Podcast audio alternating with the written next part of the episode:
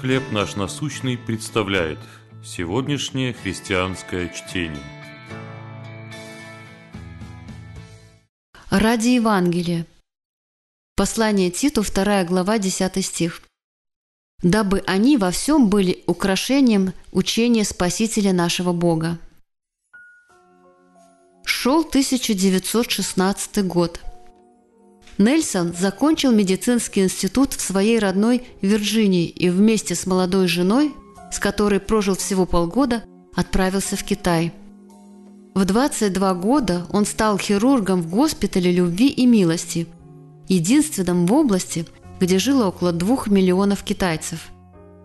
Там Нельсон с семьей прожил еще 24 года, заведуя госпиталем, проводя операции и делясь Евангелием с тысячами людей – Вначале, названный чужестранным дьяволом, Нельсон Белл впоследствии стал известен как Белл, который любит китайский народ.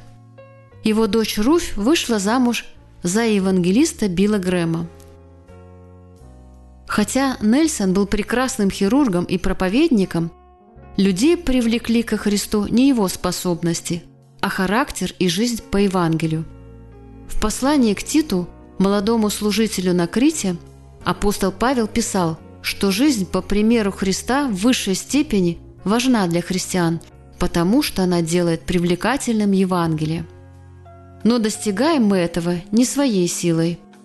Божья благодать помогает нам жить целомудренно, праведно и благочестиво, показывая на собственном примере истины нашей веры. Многие из окружающих нас людей все еще не знают благой вести о Христе – но они знают нас.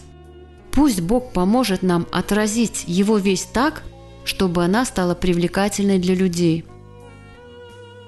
Чему вы можете научиться у людей, чья жизнь привлекает других к Евангелию? Что вы можете сделать или перестать делать, чтобы Евангелие стало более привлекательным для окружающих?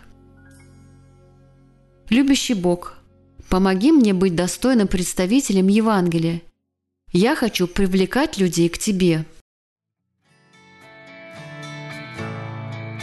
Чтение на сегодня предоставлено служением «Хлеб наш насущный». Еще больше материалов вы найдете в наших группах Facebook, ВКонтакте, Инстаграм и Телеграм.